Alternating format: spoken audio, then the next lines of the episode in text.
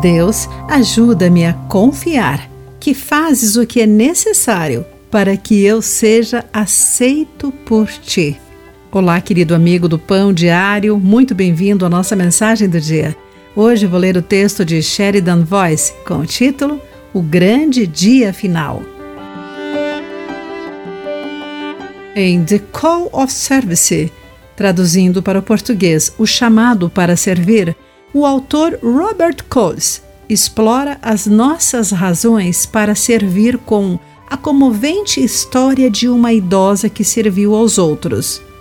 Como motorista de ônibus, ela demonstrou muito cuidado com as crianças que transportava diariamente à escola. Interrogava-as sobre os deveres de casa e comemorava seus sucessos. Sobre a sua motivação, disse: Quero vê-las vencendo na vida. Mas havia outra também. Quando jovem, as palavras de uma tia a abalaram muito. Ela disse que devíamos fazer algo que Deus notasse ou nos perderíamos no dia final. Preocupada com a perspectiva do inferno, depois do dia do julgamento final, havia inventado maneiras de atrair a atenção de Deus, indo à igreja para ele vê-la sendo leal e trabalhando duro para servir aos outros, para que Deus pudesse ouvir dos outros sobre ela.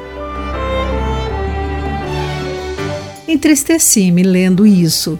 Como essa querida mulher nunca soube que já tinha a atenção de Deus, de acordo com Mateus 10:30?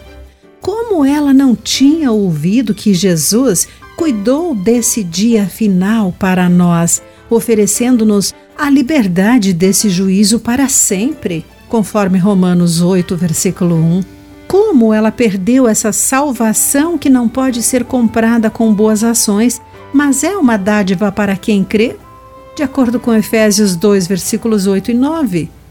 A vida, a morte e a ressurreição de Jesus cuidam do nosso futuro com Deus e nos deixam livres para servir aos outros com alegria. Querido amigo, como a compreensão do Evangelho nos ajuda a amar melhor ao próximo?